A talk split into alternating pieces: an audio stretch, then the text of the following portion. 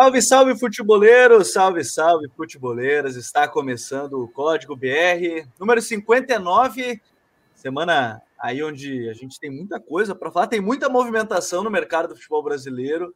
Né? Tem Roger Machado anunciado no Grêmio, tem aí o John Textor querendo anunciar o Luiz Castro como treinador do Botafogo, tem muita coisa, o Corinthians busca treinador, mas hoje o foco vai ser o Fluminense do técnico Abel Braga, cinco vitórias em seis jogos nesse início de temporada, vitória no clássico contra o Flamengo. Então, tem muita coisa, vitória no clássico contra o Botafogo, tem muita coisa para a gente comentar e analisar sobre essa equipe comandada pelo Abel. Né? E por isso, hoje, temos convidado aqui na casa, ele está comentando na Cariocão TV, é nosso parceiro também, o homem é da casa já, nem vou dizer que é primeira vez, nada, porque o homem é da casa. Donan, Fernando Campos, comentarista, também comentou aí a Champions League agora na fase de grupos lá na HBO. Seja bem-vindo. Bom te ter aqui mais uma vez, Donan. Tudo bem, meu amigo? O prazer é todo meu, cara. Tá aqui, é, já cansei de falar do trabalho espetacular de vocês, conteúdo de qualidade.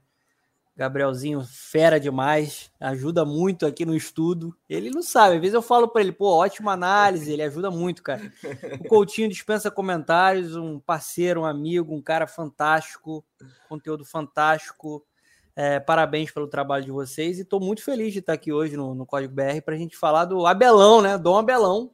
Abel Braga aí tá começando bem no, no ano aí do, do Fluminense. Vamos falar um pouquinho aí da, do que a gente tem visto. Comentei a vitória né, do, de ontem, domingo, contra a Boa Portuguesa. E vou comentar quarta-feira também, na, direto da Ilha do Governador, o jogo contra o Nova Iguaçu. Então, vai ser legal gente bater esse papo. Obrigado pelo convite, galera. Então tá aí, fiquem atentos já também à programação. Rodrigo Coutinho, nosso homem analista aí do futebol brasileiro em si, tá aqui de volta mais uma vez. Tudo bem, Coutinho? Seja bem-vindo. Fala, Gabriel, tudo bem com você? Um forte abraço a você, ao grande Fernando Campos, meu grande amigo, grande comentarista, né? Tá fazendo falta aí mais transmissões. É, obrigado pela participação, obrigado a todo mundo aí pela audiência de hoje. Cara, vamos lá, vamos conversar um pouquinho sobre esse Fluminense, né? É, prevejo tretas hoje. Prevejo tretas. Não queria falar isso no início, não, mas prevejo tretas. Mas falando sério, é um bom, é um bom início de ano do Fluminense, né? Em termos de resultados, desempenho também, me surpreende um pouco. É, principalmente para quem acompanhou a estreia do Fluminense no Campeonato Carioca contra o Bangu. Foi um jogo muito ruim do Fluminense. É, quem teve aquela primeira impressão ali ficou realmente muito assustado. Mas depois o time foi engrenando, tem algumas coisas interessantes para a gente falar, outras que é, não é tão novidade assim dentro do Fluminense, mas a gente vai ter bastante tempo aqui para entrar em cada uma delas, Gabriel. É verdade, daqui a pouco vou colocar aqui o campinho para o pessoal entender mais ou menos do que a gente está falando, porque assim, é, eu acho que é legal até começar por esse ponto, Coutinho, que é a chegada do Abel, porque é, ele chega, obviamente sim, é, não sei se para a torcida do Fluminense ele chegou com desconfiança, porque ele vinha de um ano onde ele foi vice-campeão brasileiro, então em termos de resultado, não tem como vir com desconfiança o cara que foi vice-campeão brasileiro. Mas muita gente tinha o pé atrás em termos de desempenho, né? Pelo trabalho no Inter, nos trabalhos mais recentes. Mas a chegada dele já veio até, e o Abel falou na, nas suas coletivas iniciais, e isso aconteceu. Ele brincou na coletiva: vocês vão se surpreender comigo. E a primeira grande mudança já vai com o sistema tático. Ele já implementa um sistema com três zagueiros, que foi o que ele fez lá na Suíça, inclusive. Depois fui dar uma olhada, ele tinha feito na Suíça. Coloca três zagueiros e ali a gente já tem a primeira surpresa e a primeira mudança com o Abel, que é um sistema que ele já fez. Vamos, vamos partir, já usou três zagueiros em outro momento da carreira. Mas ele vem e coloca também no Fluminense esse sistema com três zagueiros, Coutinho. É, pois é, é, não, não tinha usado tão recentemente, né? Essa passagem dele pela Suíça é mais recente, mas os trabalhos aqui no futebol brasileiro eu, sinceramente, não lembro exatamente se dele ter usado assim durante vários jogos seguidos um esquema uhum. com três zagueiros. É claro que isso é só o esquema tático, né? É bom que a gente deixe isso bem separado. O esquema tático é importante? É claro que é importante, né? Ele começa a desenhar o time em campo. Mas mais importante que o esquema tático é o modelo de jogo, é a ideia que o treinador tem para aquela equipe. E aí ele pode executar essa ideia com três zagueiros, com linha de quatro, com três atacantes, com quatro atacantes, com um atacante, enfim. Isso aí é indiferente com relação ao esquema tático. Mas realmente, assim, foi uma chegada que até mesmo a torcida do Fluminense, que certamente aqui no Rio de Janeiro é a torcida que tem a relação mais de idolatria com Abel Braga. Abel Braga é um dos maiores treinadores da história do Fluminense. É, não, não, não, não se pode desconsiderar o que ele fez ao longo da sua carreira, campeão brasileiro pelo clube, é, várias campanhas muito boas dirigindo o Fluminense. Foi jogador do Fluminense também, muito identificado lá atrás. Jogou também pelo Vasco, foi técnico do Vasco, foi técnico do Botafogo, do Flamengo, mas me parece inegável que a maior identificação dele aqui no Rio seja com a torcida do Fluminense. Mesmo assim, é, o termômetro, principalmente nas redes sociais e conversando com amigos tricolores, era de uma certa desconfiança. A galera mais antiga, né, que pegou lá o título de 2000 e, da, da, da, década passada do Fluminense com Abel Braga, é, comemorou, gostou. Mas os tricolores mais novos, né, que eram mais jovens nessa época, não acompanharam tanto, ficaram com o pé atrás. Opa, peraí. O Abel Braga, que aquele que fez aquele trabalho no Flamengo, no Vasco, no Cruzeiro, pô, esse cara que vai treinar o Fluminense. Então, acho que foi uma coisa um pouco dividida, mas ele tem um respaldo dentro do clube. Acredito até que muito por isso tenha sido contratado. Não vejo no Fluminense, sinceramente, nada de muito diferente em termos de proposta de futebol com aquilo que a gente viu, tanto com o Daí Helma quanto com o Marcão, em 2020, 2021. Acho que são ideias muito próximas, uma filosofia de futebol muito próxima, muito pautada numa imposição física, num sistema defensivo forte, talvez não tanto no jogo reativo dessa vez, até porque é um time que está um pouco mais pesado, com acréscimo de alguns jogadores, mas que em alguns jogos vai ter esse caráter. Contra o Flamengo, por exemplo, que foi o jogo mais difícil dessa temporada até o momento, teve esse caráter durante grande parte do tempo. Então, assim, não vejo tantas novidades assim. E é claro que a gente pode entrar em alguns pormenores que são interessantes de observar nesses seis jogos iniciais.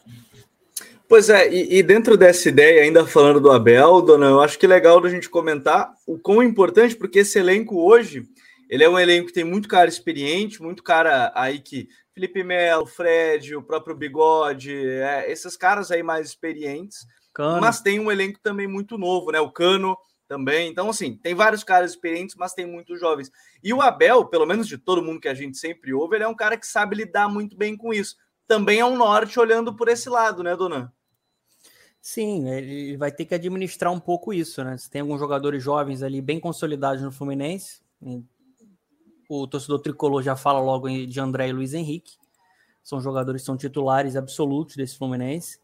Até com essa modificação de esquema, né, esse 343 que o Abel está implementando nesse ano, existe um até uma certa queda do, do funcionamento do André, porque mexeu um pouco ali com o funcionamento, às vezes, saída de bola. O Felipe Melo tem sido um cara, é, às vezes, mais participativo na série de bola do que o André, e isso causou até um certo desconforto para alguns torcedores do Fluminense. Porque se, se a gente for pegar o Fluminense da última temporada, o André foi o cara, né? O jogador que, Sim. de fato, encantou.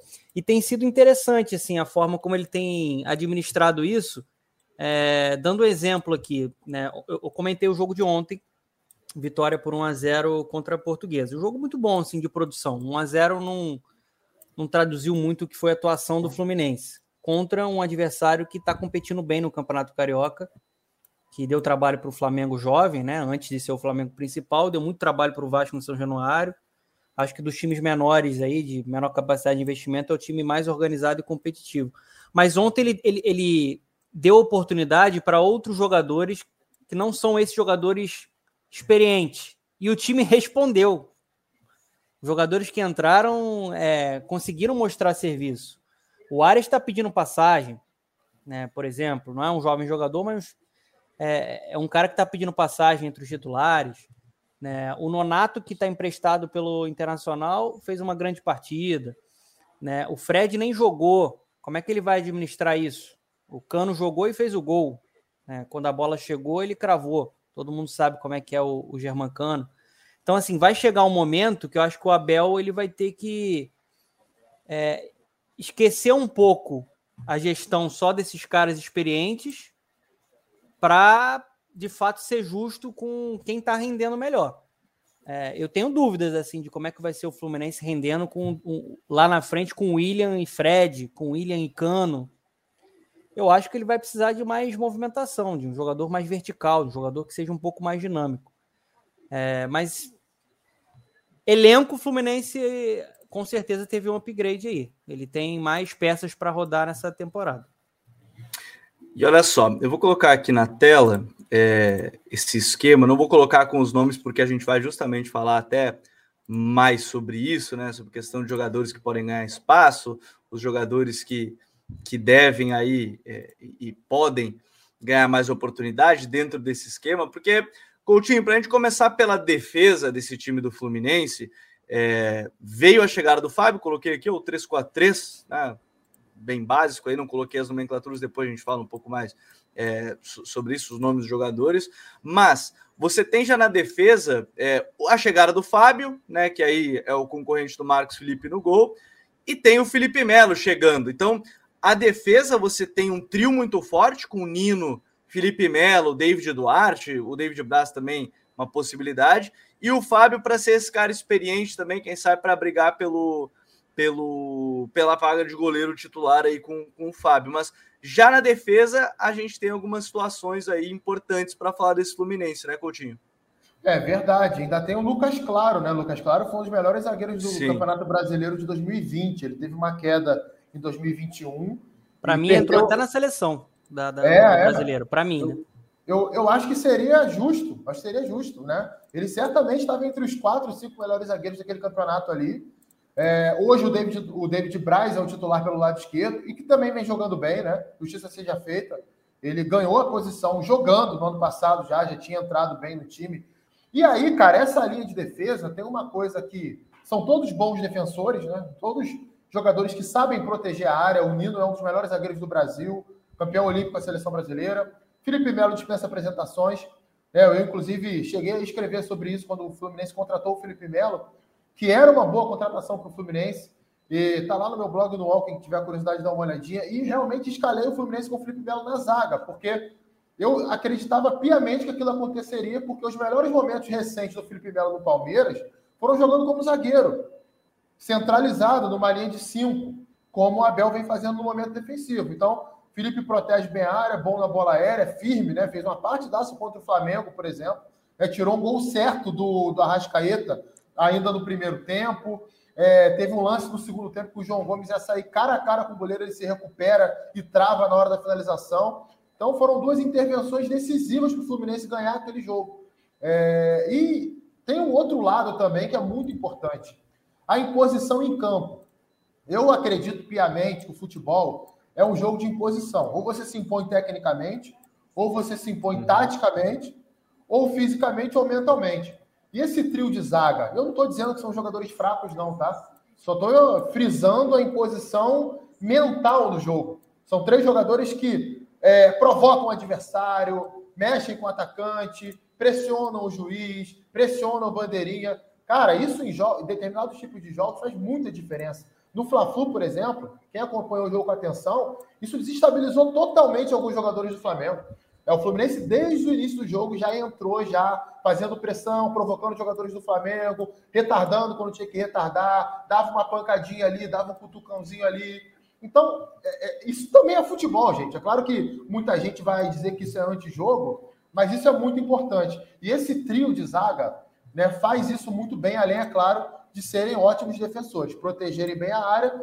Na saída de bola, é, é, muito nítido a gente ver uma propensão a sair pelo lado direito, com o Nino, com o Felipe Melo. Inclusive, tem uma linha de passe que eles acham para o Luiz Henrique bem aberto pelo lado, que a gente vai falar um pouquinho mais à frente também, que é muito uhum. interessante. O David Braz participa um pouco menos nesse aspecto, mas é, é, um, é, um, belo trio de defesa que ainda tem o Lucas Claro no banco e tem o David Duarte, né? Que é um bom zagueiro Sim. também, se destacou Sim. pelo Goiás, foi uma ótima contratação no Fluminense. Pois é, jogou ontem, inclusive. Isso, isso que eu ia falar, Gabriel. Ontem o, o Abel ele preservou quase todos os titulares, pelo menos no, no primeiro tempo, só jogou o Cris Silva, né, o Cristiano ali que a gente conhece do, da Champions ali, que estava no Sheriff.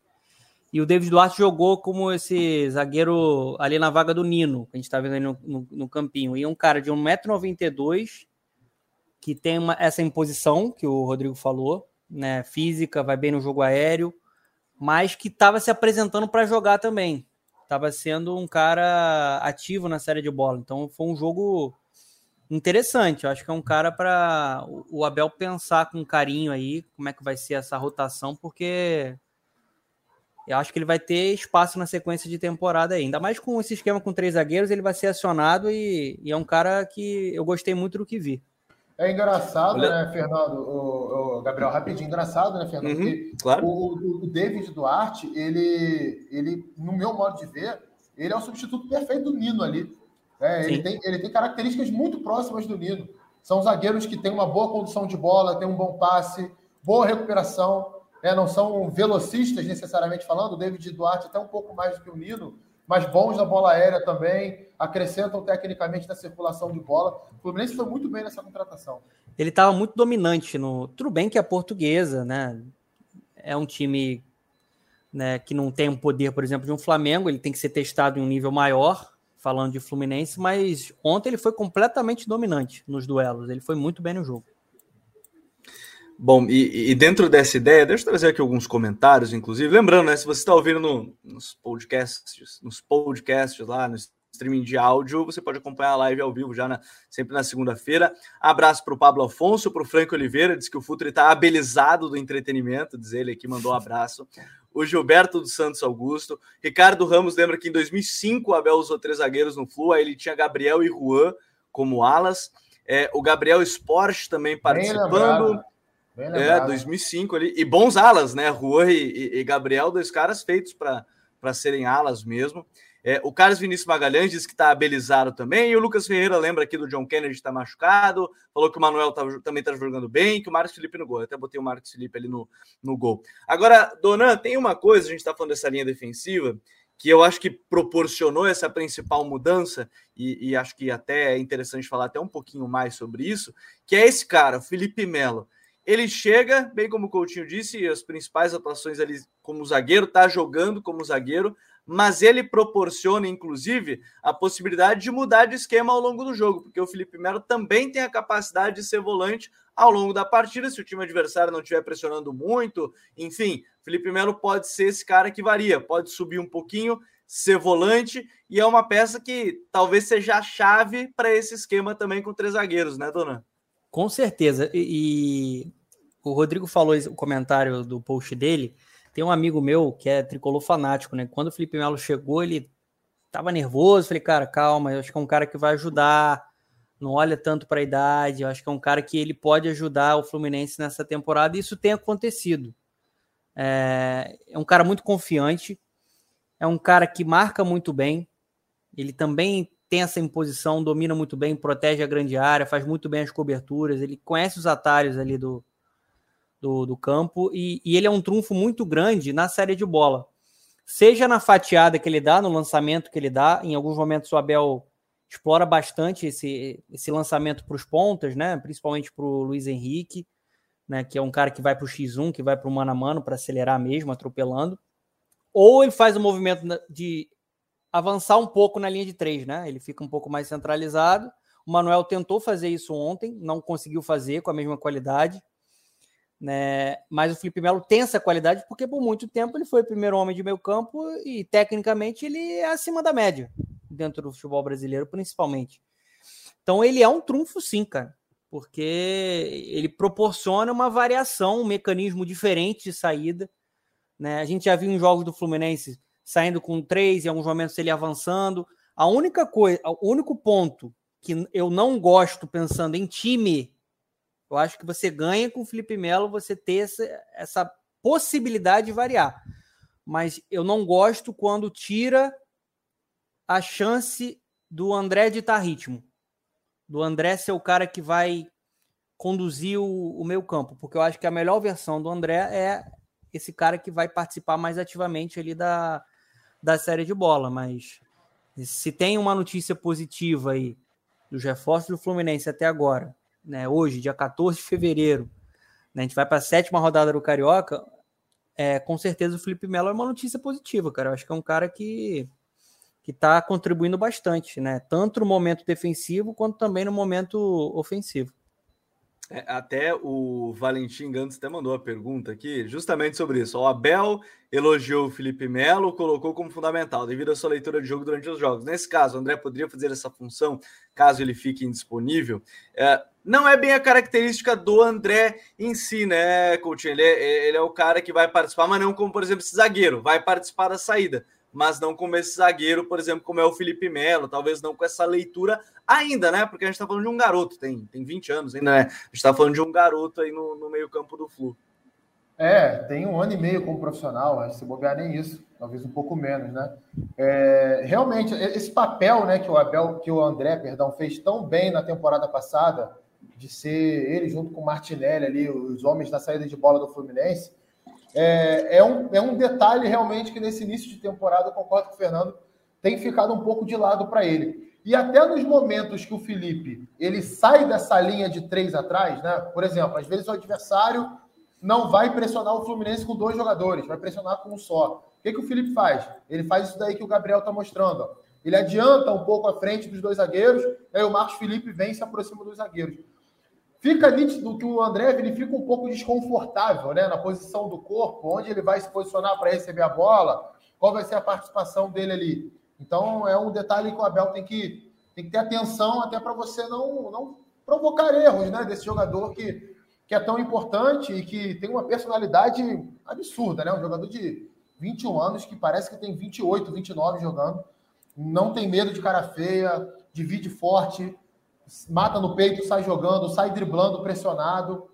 É, eu até falei sobre isso ano passado aqui algumas vezes. Para mim, é jogador para jogar na Europa. Não sei se dos principais times da Europa, porque você tem ali uma questão de imposição física, de, de estatura, né? O André não é um jogador Sim. tão alto. E você tem ali nos, nos, maiores times da Europa, geralmente, o volante ele é muito técnico, ele tem uma técnica muito acima da média, coisa que o André não tem. Ele tem boa técnica, mas para o nível europeu a técnica dele não é acima da média.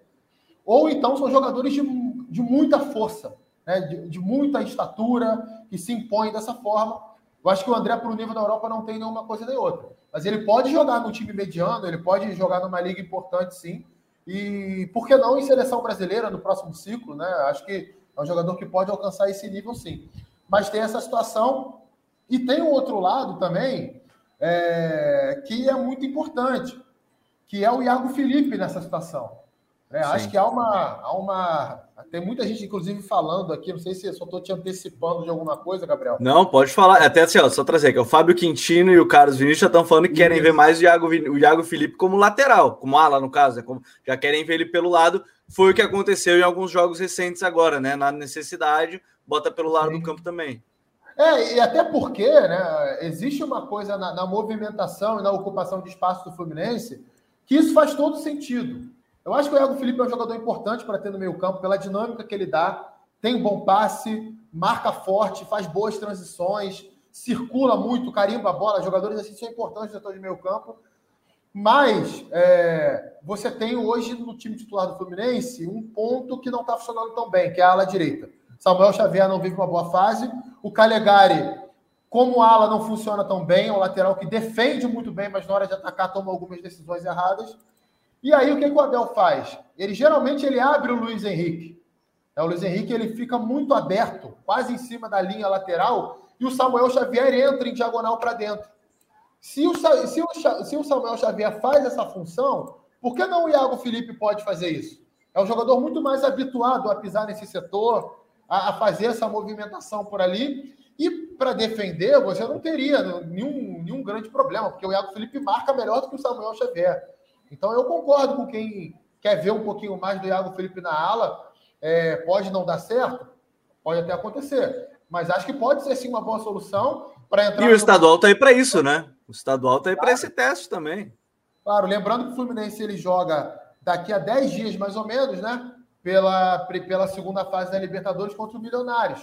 Então, a hora para testar é agora. Né? Contra o Milionários, acho que não seria a hora, porque é um time que tem um nível melhor do que as equipes menores do Carioca. O Lucas Ferreira está falando Iago na área, Natan no meio.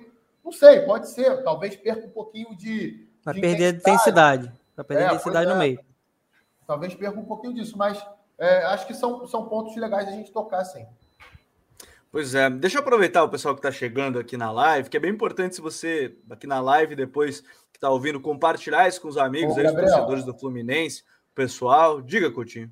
Rapidinho. Marco Rangel tá de brincadeira, né? Ele tá falando aqui, verdade, André é muito baixo. Você tá comparando o André com, com o Kanté, Marcos? Tá comparando o André com o Modric? Pelo amor de Deus, meu amigo. Ajuda a te ajudar, né? E o Modric não é tão baixo assim. Ele, é, é, enfim, mas isso é outra, outra história. Deixa eu pedir aí o pessoal que está aqui na live já, deixar o like para a gente chegar mais longe, para a gente alcançar mais torcedores do Fluminense. Se está chegando aqui pela primeira vez, aproveita para se inscrever no canal, isso é bem, bem importante. Está quase chegando na marca de 40 mil inscritos, então, por favor, não deixem de se inscrever aqui, isso é bem importante para a gente. É, eu até esqueci de colocar o Natan aqui no campinho, e por isso que é bem importante, quem está só ouvindo, é bom vir na live, que tem até o campinho para vocês acompanharem mais ou menos essas explicações dentro dessas, dessas questões táticas que a gente está comentando, porque no meio-campo, dona, além do, do Natan, que até o torcedor falou, até esqueci de colocar aqui, você tem um outro garoto que é o Martinelli, né? Então, teoricamente, né, a briga é por duas vagas, porque joga num 3-4-3.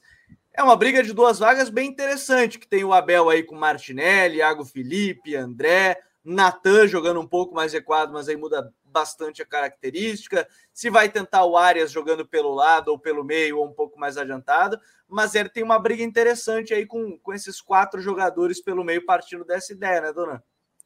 Tem uma briga muito boa.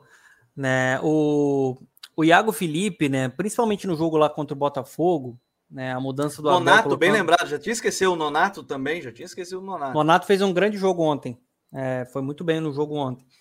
É, o, o, o, Abel fez esse, essa modificação né, no jogo contra o Botafogo no segundo tempo, trouxe o Iago para a ala direita e o Fluminense foi amassando o Botafogo ali na, na segunda etapa. Eu acho que a briga é boa, né, eu não consigo enxergar uma versão do Fluminense ideal sem o Iago Felipe. Ele vai ter que ser encaixado ou no meio campo, porque ele é um motorzinho, ele circula muito, ele dá um, um dinamismo muito grande para o time, é, seja no passe, seja na pressão, né, nessa intensidade, nessa marcação, ou ele vai ter que ser encaixado nessa vaga do Samuel Xavier. Para mim, o Samuel Xavier não é titular do Fluminense. Né? Hoje até foi Sim anunciada né? a, a, renovação de contrato aí do, do Samuel Xavier. O Calegari, cara, fez um jogo bom ontem, né? nada demais também, um jogo bom, ponto. Meteu uma bola no travessão, é, mas eu acho que ele não consegue dar profundidade para o time, que é necessária né, no, no 3-4-3. Falta essa profundidade, falta gerar mais jogo ali no corredor, ser um pouquinho mais incisivo, mais forte nesse apoio. Até porque o Calegari eu fiz alguns jogos do Calegari na época da base do Flu. Ele jogava em vários momentos como volante até. Né? Jogava como meia. Então, assim, ele está sendo adaptado por ali. É, já jogou de lateral, é, inclusive em jogo de seleção, né? Sub-20, mas é, também não vejo como opção hoje mais segura para fazer a sala direita. Eu, eu, eu, vejo mais segurança e concordo com o torcedor do Fluminense que o Iago Felipe tem que fazer ali esse, esse lado direito. E aí abre uma brecha no meio campo. O Natan, eu sei que é o desejo do torcedor do Fluminense colocar ele ali no, no time titular. Ontem fez um jogo frio. Vou tratar dessa forma, frio. Você uhum. nota que o Natan tem qualidade, ele acha passe, mas participa pouco do jogo às vezes. Ele não, o Natan jogou, a gente está olhando o campinho tático. Ontem o Natan jogou na vaga do William Bigode. Né? Ele Pô, jogou mais avançado. É, pode ser puxado para jogar ali na vaga do Iago Felipe. Você vai ter uma qualidade no passe, na, na construção, na circulação, mas ao mesmo tempo você vai perder na pressão. Eu não acho que o Abel vai querer perder pegada no meu campo. Conhecendo o Abel, eu acho difícil que isso, aconte que isso aconteça, até porque ontem ele poderia ter testado isso contra a portuguesa. E não testou. Ele tirou o Natan. Então, assim, quem pode brigar por essa vaga do Iago Felipe, que seria deslocado para a direita, seria mais o Martinelli ou, ou, o Nonato. Assim. O Martinelli ontem fez um jogo irregular, né, mas é um jogador que eu gosto muito. Também vi bastante na base, eu acho ele bem completo, assim, cara que marca bem, que tem se apresenta para jogar. É, mas eu não consigo enxergar Rodrigo e, e Gabriel um Fluminense sem o Iago Felipe. Ou vai jogar no meio, ou vai jogar como ala. É, ele é bastante esse pulmão do time aí, né, Coutinho? E aproveitando aqui, ó, perguntaram sobre a ferramenta de painel tática disponível para download. Sim, aqui é do Tactical Pad, né? O campo ao fundo é a arte nossa, mas é o Tactical Pad, só baixar. É, depois eu posso colocar o link aqui na descrição do vídeo também e, da, e do podcast, mas é o Tactical Pad que a gente usa, tá, Valentim? E o caso Vinícius até falou da questão do Natan na vaga do bigode, o, o, o Donan até já comentou sobre isso. Então, a gente tem uma briga interessante nesse meio-campo e nas alas, né, Coutinho? Aí, ainda nessa linha de meio, né? Porque você tem os três zagueiros, aí você tem essa linha de meio-campo com os dois alas fazendo parte é, delas. A direita talvez seja onde tenha mais discussão, e na esquerda, aparentemente, o Cristiano ele meio que pegou essa vaga, né? Porque ele jogou no, no Fla-Flu, era talvez a grande prova de fogo dele, né? Que era o Fla-Flu, foi bem no Fla-Flu. Então, aparentemente, pegou a vaga ali na ala esquerda, apesar da temporada passada aí do, da, da concorrência, ele conseguiu, aparentemente, novo, né? Sete rodadas ainda, mas aparentemente tomando um pouco essa posição do lateral esquerda, o Coutinho. É, lembrando que o Fluminense trouxe o Pineda também, né? Pineda que. Sim, que pode jogar em qualquer uma das duas, né? Pois é. E acho até que dentro dessa formatação do Fluminense ele cabe mais na ala direita do que na ala esquerda. É porque lá no Barcelona de Guayaquil, ele era um lateral que jogava pela esquerda, mas que trazia a bola muito para o meio, até porque é destro, né? O Pineda não é um, não é um lateral Sim. canhoto. Por mais que ter por mais que tenha jogado vários, várias temporadas como lateral esquerdo, ele não, ele não é um lateral canhoto. Então, cara, o Cristiano, talvez o Donan possa falar até melhor do que eu, por ter feito os jogos dele na Champions League. Eu, sinceramente, não conhecia o jogador, é, passei a me aprofundar nele, fui ver jogos e depois que o Fluminense contratou, e, e, me agrada muito, né? Foi uma boa contratação do Fluminense. Acho que é um, um lateral que bate bem na bola, tem uma boa chegada no fundo, um bom cruzamento. É, talvez oscile um pouquinho na questão da intensidade, o que pode ser um pouco perigoso para jogar como ala, fazer esse trabalho de vai e vem o tempo inteiro. É, mas eu acho que é o que tem de melhor no elenco, sim. É, o Danilo Barcelos, tecnicamente, não é do nível dele. O Marlon talvez se aproxime um pouco mais. Eu não sei nem se o Marlon continua no Fluminense, galera que tá no, no chat. Tá, tá, Sim, tá eles botaram, eles só lembraram do Pineda machucado e também falaram do Marlon. Acho que o Marlon ah, também tá machucado, foi isso que o, isso, que o Lucas falou. É. O Marlon é um lateral que eu gosto, tá? Um lateral que sempre me agradou, desde a época do Criciúma. Ele tem uns problemas defensivos, mas é um jogador que é, cruza muito bem, pega muito bem na bola também. Então, para mim, seria ali o reserva do Cristiano. O reserva imediato do Cristiano, para mim, seria o Marlon. Mas é um jogador que. É, é aquele negócio, né? O cara está se readaptando ao futebol brasileiro, a questão climática, de gramado, é muito diferente, né? É, é uma dimensão muito diferente sair lá do, do, do Sheriff, da Moldávia, vir jogar no Fluminense e ser titular do Fluminense, e aí de repente já encara dois clássicos de cara, daqui a pouco começa a Libertadores. Então vamos, vamos dar um tempinho um pouquinho maior para ele, né, para se adaptar, porque é algo natural isso. E a ala direita, né, conforme a gente já falou, fica essa questão. Concordo muito com o que o Dona falou. Iago Felipe não pode, de forma alguma, ser o time do Fluminense. É um jogador muito importante para o clube. Aliás, o Fluminense teve uma sacada muito legal, porque em 2019 ele fez um excelente Campeonato Brasileiro no Goiás Pouca gente falou dele, o Fluminense foi lá que a TIM pegou, trouxe ele é titular do clube desde então e muito eficiente. É né? um jogador que é, é, pode contar com ele em todas ali, cara. Eu já vi o Felipe até fazer primeiro homem de meio campo e jogar bem. É verdade, isso é, isso é bem interessante, porque ele realmente, nos últimos jogos, inclusive, acho que contra o Botafogo, ele participou basicamente em todas as posições, quase. Jogou de ala, jogou de volante, jogou de primeiro homem, jogou de segundo, enfim, ele acabou participando em, em todas as funções. E aí, senhores, a gente vai chegar no ataque, porque, por exemplo, o Gabriel Alves, meu xará, já botou aqui: ah, o Arias está voando, o Cano também está merecendo vaga, Fred começou o ano mal. E aí vai entrar o que a gente estava comentando, até antes de entrar no ar, eu e o Donan, e depois o Coutinho também entrando, entrando antes da gente começar aqui o, o programa, que você tem aí Fred, Luiz Henrique e Bigode, que aparentemente é o trio que o, que o Abel considera o titular, Porém, aí você tem o Natan, você tem o Arias, você tem o próprio Germancano, e, e já começa aquela dor de cabeça. O treinador quer ter, provavelmente, né? todo treinador gostaria de ter que você tem jogadores de qualidade dentro dessa ideia. Mas no ataque, Dona, a gente fala de um ataque aí que tem um cara que é um velocista, bom driblador, finaliza bem, que é o Luiz Henrique, um cara mais experiente, que também bate com as duas pernas, inclusive, né? Que é o William Bigode, e o capitão do time, que é o Fred. Então, você tem um trio titular, mas você tem os reservas querendo pegar essa vaga e estando bem também, né, dona? Pedindo passagem, cara. É, assim, o William até teve bons momentos no clássico contra o Botafogo, não só por conta do gol. Eu gosto do William, acho que é um jogador versátil, tecnicamente dentro do futebol brasileiro ele consegue se destacar, acho até ele subestimado, assim, por tudo que ele já fez aí no futebol brasileiro. Mas no momento, para mim, a melhor versão de ataque do Fluminense tem que ter o John Arias. O John Arias, ontem, no jogo que eu comentei lá no, no pay-per-view do Cariocão, foi o melhor em campo. Porque ele, ele dá uma dinâmica muito interessante para o ataque. Ele é muito participativo é, na criação, ele acelera. É um cara que entrega um estilo mais vertical, mais opção de passe, né? Às vezes para você encontrar um espaço dentro do balanço defensivo adversário.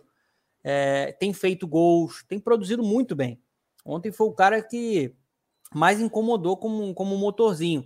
Ontem ele jogou na vaga do Luiz Henrique, né?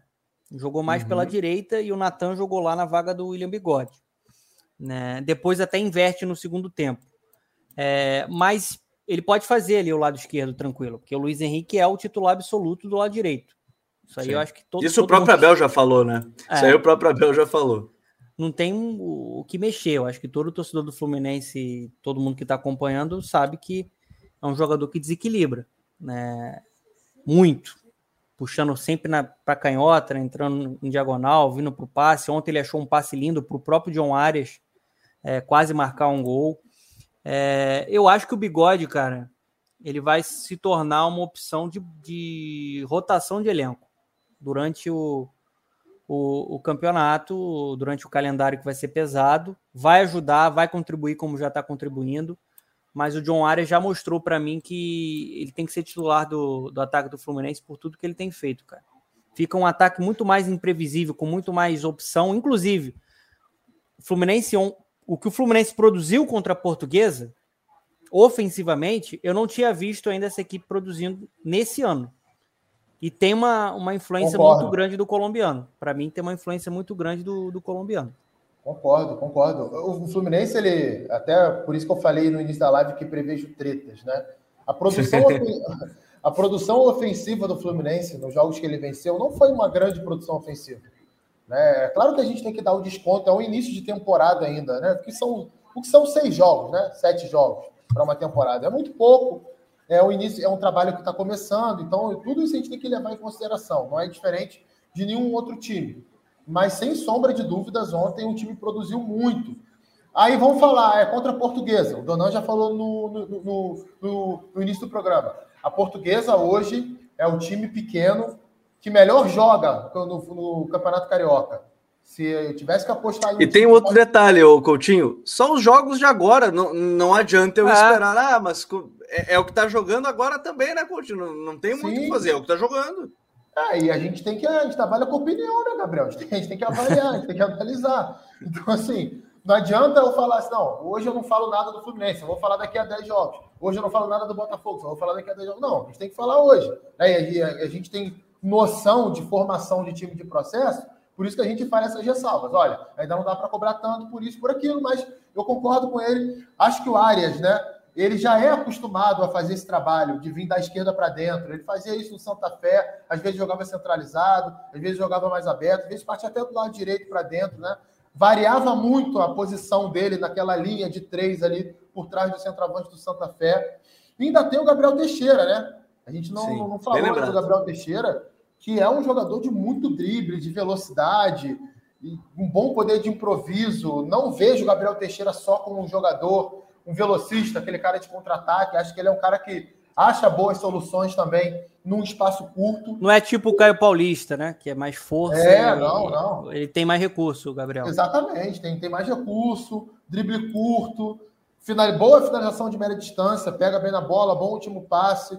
E é um jogador que está amadurecendo, né? Quem, quem sabe ele não pode estourar em 2022? É o Luiz Henrique mesmo. O Luiz Henrique fez um baita ano de 2020, 2021 ele começou devagar, aí no, na reta final de 2021 ele começou, voltou a jogar muito bem, e agora ele parece muito mais maduro, né? Ele não toma mais tantas decisões erradas, você não vê ele tão disperso do jogo às vezes. Quem sabe o Gabriel Teixeira não possa também alcançar esse nível nessa temporada. Então, assim, são algumas boas opções ali na frente.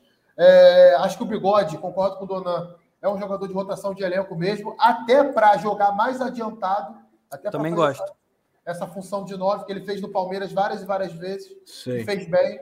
Dependendo do jogo, por exemplo, num jogo onde o Fluminense precise de mais contra-ataque e o Fred e o Cano não estiverem tão bem assim, por que não colocar o William Bigode ali? Né? Um jogador que tem mais velocidade do que esses dois. Então, vejo muitas possibilidades ali. E pra, só para arrematar da minha parte, o Luiz Henrique, cara, é, é, é, impressionante o quanto que o Abel ele vem usando muito o Luiz Henrique. Né? Não só na bola direta, às vezes, a bola lançada direta para ele, mas quando o Fluminense está jogando curto, várias várias vezes, induz o adversário para o lado esquerdo de ataque do Fluminense e usa o Felipe Melo ou o André para fazer essa inversão longa para o Luiz Henrique. E aí aproveitar esse um contra um dele que é muito bom, esse mano a mano dele que é muito bom. Então é uma boa solução encontrada pelo Abel, pela comissão técnica, para que o potencial de drible desse garoto seja aproveitado. É uma pena o que eu vou dizer, né? mas é a realidade. Eu acredito piamente que talvez daqui a alguns meses a gente não, não esteja mais falando do Luiz Henrique no Fluminense, porque é um jogador padrão Europa. É um ponta de Sim. habilidade, é um ponta rápido, tem força física. Tá proposta do Bet, né? Recentemente, é, né, do Real Bet. Até me, é, cheguei a ler é, em algum lugar, não lembro onde agora, que ele seria uma opção para substituir o Antony no Ajax, por exemplo, né? Então, assim, faz todo sentido. jogador que ajuda na marcação. É, infelizmente, cara, infelizmente, é uma coisa que a gente tem que citar, né? não é querer colocar água no chope da torcida tricolor, mas é, infelizmente o nosso futebol é um futebol de exportação. Né? E, o Luiz Henrique é um produto de exportação, é um cara que é um ponta que a Europa olha e brilha o olho em cima dele. Com certeza. E, e o próprio titular antes da posição, né? Que era o, o Kaique, né? Que agora tá no, no City, era outro ponta com outra característica, né? Mas enfim, era outro e foi para o Manchester City. Fenômeno também, né? E não foi para o grupo City, né? Essa é uma diferença. Ele foi para o City e ficou lá. Ele tá treinando lá, jogou lá seus minutinhos já em, em Copa da Liga, ele tá, tá por lá. E, e, tem um outro fator agora, além dessa questão do ataque, Dona, que até comentário eu acho interessante de, de colocar, que é, e o João Vitor botou, que diz que usaria o bigode 9, o áreas de ponta, ponta esquerda, inclusive, mas tem o fator da provável aposentadoria do Fred, né? Ele deve se aposentar no final, no meio do ano agora, né? Final do Campeonato Sim. Carioca, né? ali, ali por junho e julho. Hum, e aí você já tem, né? Cano, tem o próprio John Kennedy, outro garoto, mas é, pelo menos no início do ano agora tem uma mini dor de cabeça, mas depois aí é, é, é o Cano assumindo essa vaga do, de time titular aí, o, o Dona. É, essa é a dor de cabeça do Abel, né? Que vai ter que administrar isso, porque o Fred é um ídolo gigantesco do clube. É, ontem o Cano fazendo um gol a lá Cano, né? A lá Germancano, que a bola chega e tocou duas vezes na bola. Dominou com a direita, fez o giro, míssil canhota, caixa, cravou. Naquele momento do jogo ali, para quem estava vendo, né? Foi a primeira vez que ele recebeu a bola com condição de, de bater no gol. Primeira vez, 100% de aproveitamento, gol. Ele tem um raciocínio muito rápido, né? Ele precisa de poucas oportunidades ali para cravar. Só que, além disso, ele dá uma dinâmica melhor para o ataque ele consegue se conectar melhor nos passes com o Luiz Henrique. Ele consegue, o, o, Cano tem uma característica muito boa dele, que é o desmarque. Ele se desmarca muito bem na movimentação. Ele consegue, às vezes, Sim. fazer um giro, sai da marcação. Ele balança mais a defesa adversária. A verdade é essa. Acho que, assim, o Fred merece todo o respeito. Um atacante histórico, um goleador. Mas hoje, fisicamente, ele não consegue acompanhar mais. Prejudica o funcionamento do ataque. Então, para mim, o Cano já era para ser o titular do Fluminense. Vamos ver como é que o Abel Braga vai. É... Vai. O que, que ele vai fazer na vida dele? Porque tem um jogo importante de pré-Libertadores. E se eu fosse o Abel Braga, eu colocaria o Cano. para jogar esse jogo, principalmente, né? Contra o, o, o Milionários. Acho que é, o Fred não está mais conseguindo acompanhar a, a movimentação do, do restante do time e, e, às vezes o time fica muito engessado. O Cano dá mais opção de passe. Né? É um cara que consegue, às vezes, sair da grande área, fazer um papel melhor do que o Fred. Né? Vamos ver se de fato ele vai encerrar no meio do ano. Eu realmente não sei se isso está né, confirmado. É, até porque você citou muito bem. Tem um garoto que tem muito potencial, que é o John Kennedy, já mostrou isso, né? E seria uma pena se ele não tivesse minutos, se ele não tivesse oportunidade nesse Fluminense nessa temporada. Eu acho que é um, é um garoto que pode ser utilizado, além do William também, que pode fazer essa, essa função de movimentação ali maior de um, de um camisa 9. Mas para mim, cara, não sei o que, que vocês acham, o Cano já é titular. Para mim, ele já é a melhor opção possível para o comando de ataque. E olha que curioso, né? A gente passou da defesa até o ataque, sempre tinha algum garoto de xerém para citar. Tirando a defesa, eu acho ali dos zagueiros, em todas as posições, meio, lateral, ataque, centroavante, a gente citou algum garoto de xerém, né, que deve ganhar oportunidade. É, e ainda tem uma questão que a gente até comentava no código BR passado, no, nos códigos BR do brasileiro passado, Coutinho, que era ter muitos jovens e, e não e não utilizar, porque tinha outros jogadores de pouca qualidade. A diferença, talvez, agora é que contratou, pelo menos os que contratou que podem ser é, titulares, é que são os experientes que podem dar cancha, né? Felipe Melo, que pode dar experiência, ajudar no desenvolvimento de algum garoto, o próprio Bigode. É, são jogadores que vêm de fato que podem agregar até fora de campo. Antes, quando a gente discutia isso, era porque tinha vários jogadores que não tinham a qualidade desses jovens, não podiam agregar de outra forma, né, Coach? Então, tem o jovem, ele pode entrar aí aos poucos, até com menos peso agora. Sim, sim. A, a liderança positiva, né, no, no vestiário. Ah, o Marcos Felipe é Xerém, só para corrigir, o Marcos Felipe é Xerém também. Verdade. ainda tem o John Kennedy no ataque, né? Tem o John Kennedy no uhum. ataque, que é um jogador também que eu gosto, eu gosto bastante e que no ano passado acho que ficou muito escanteado ali com Bobadilha e Abel Hernandes, poderia ter tido mais oportunidade. Geralmente, quando entrou, jogou bem. Ele teve ali um período de Covid, né? Ficou um tempo parado, teve complicações da Covid, mas quando voltou, no meu modo de ver, ele rendeu mais do que Abel Hernandes e Bobadilha. É, sobre essa questão da liderança, né? A liderança positiva desses jogadores, ela se faz presente não só nessas questões de dentro de campo que eu citei, né? Eu lembro muito bem o lance do no início do Fla-Flu, que o juiz tinha marcado um pênalti a favor do Flamengo, a bola teria pego na mão do zagueiro do Fluminense. Cara, o Fred, o David Braz e o Felipe Melo, eles fizeram um inferno tão grande na cabeça do, do juiz, que o juiz ele não sabia para onde ele corria, para onde ele ia, para onde ele andava. Vai ter muita gente que vai falar assim: ah, isso é ridículo. Jogador de futebol não tem que fazer isso. Gente, me desculpa, né? Então a gente tem que ficar lá jogando. Pô, e fazem todo lugar, né? Vamos ser sinceros, falam em todo. Fazem o, o Fred é o que mais faz isso, acho. No futebol brasileiro é o que mais faz. Faz, e assim, isso influencia. Claro que isso por si só não vai ganhar o jogo, não estou dizendo isso. Isso sozinho não ganha jogo. Mas isso ajuda a destabilizar o árbitro para uma decisão favorável a você, o time adversário. Nesse lance, por exemplo, foi o lance que ficou famoso lá, o Felipe Melo falando para o Diego: Ah, você é meu vice, se referindo à Libertadores Sim. ano passado. E, cara, isso mexeu com o Diego no jogo. Porque o Diego, depois desse lance, começou a errar, errar, errar, errar, discutir com o Felipe Melo, fazer falta boba. E, não e o Felipe Melo tomou conta do jogo, né? Já tinha tomado o tomou conta do jogo. e são muito. jogadores que crescem nessa diversidade, né? O Felipe Melo precisa desse debate, desse confronto com o juiz, com o adversário, para ele ficar ligado no jogo. O Fred Idem, o David Braz, o André, que é um garoto, faz isso em campo. O André, que tem 21 anos, ele faz isso sempre em campo né? Tá sempre provocando o adversário, tá sempre mexendo com o juiz. Isso, gente, isso funciona dentro de campo também. E fora, fora essa influência que eu citei no início da live, estou agora, tem a parte do vestiário. Né? A, própria moral com a torcida. A partir do momento que um jogador como o Felipe Melo é, tá bem, tá jogando bem, ele tem moral, por exemplo, para se, se a torcida começar a pegar no pé de um garoto, de um jogador que não tem tanta moral, ele fazer gestos para a torcida, a torcida parar com isso. Quantas e quantas vezes nós já não vimos isso no estádio de futebol? Né? Veteranos que têm essa moral, que têm essa ascendência sobre os demais jogadores, sobre a torcida e muitas vezes até a diretoria. A gente já soube de jogador veterano que renovou o contrato, aumentou salário de, de, de, de jovem que veio da base, de alguém que estava se destacando que não tinha uma remuneração tão alta assim.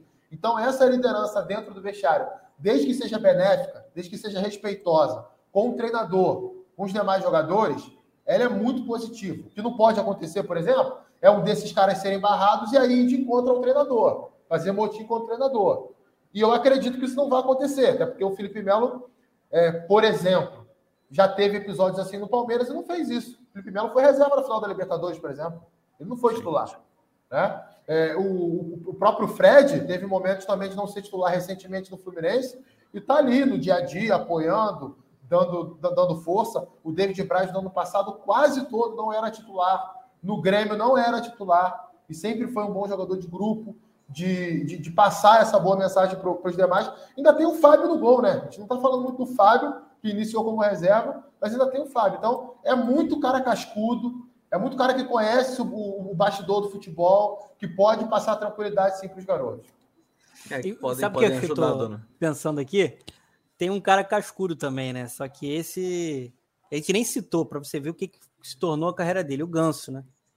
Só que é um cara que. Rapaz. Pô, esse, é a gente citou ele agora com 51 minutos de live. Só para você ver. o que Entrou ontem, fez a estreia dele no ano, jogou quatro minutos.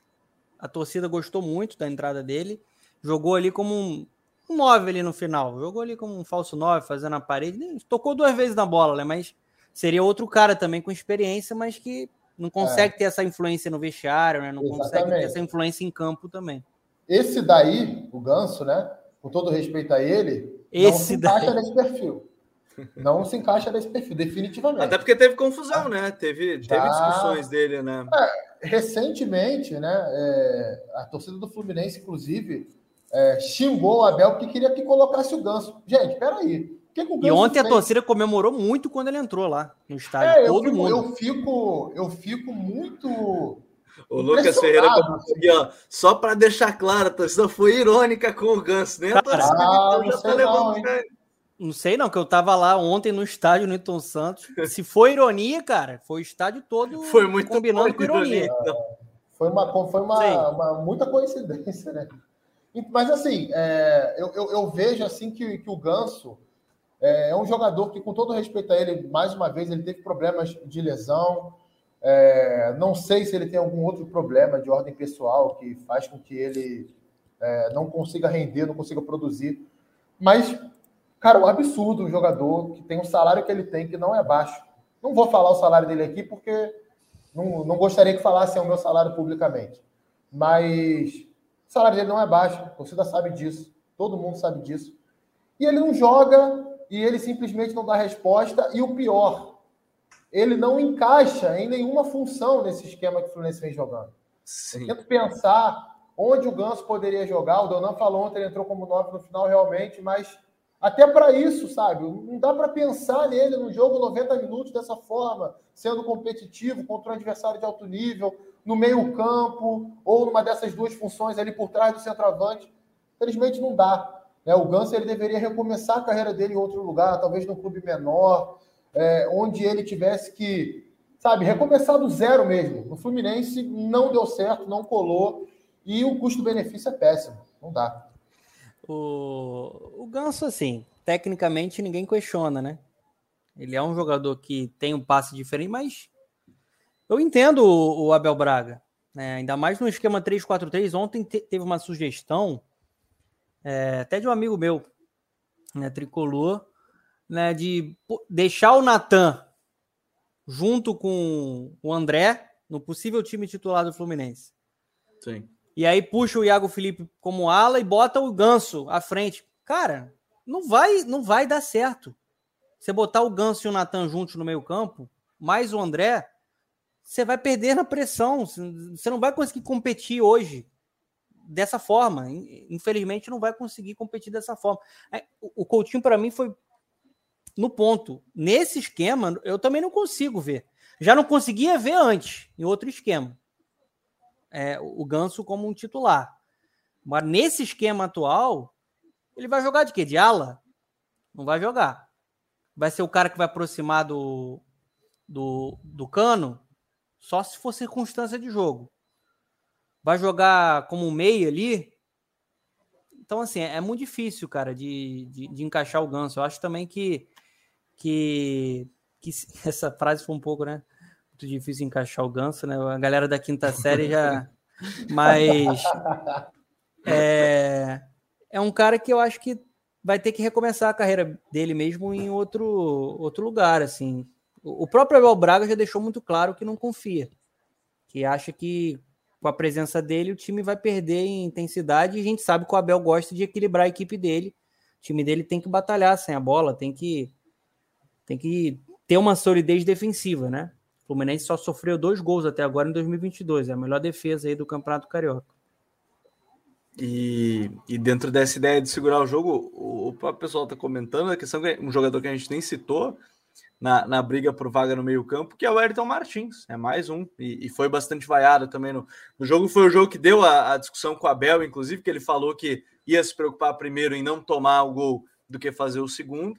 Né? E, enfim, ele estava ali para ganhar o jogo e, e, veio toda, toda essa discussão. Mas agora o pensamento, né, Coutinho? É Libertadores e, e provavelmente essa preparação final para Libertadores, Libertadores da América, essa é, fase eliminatória, né, segunda fase da competição, joga contra o Milionários, e que o Fluminense tem, me parece, total capacidade para passar, e dentro dessa ideia, inclusive, que a gente está falando de buscar primeiro o resultado, nesse mata-mata de Libertadores, principalmente, me parece fundamental, Coutinho.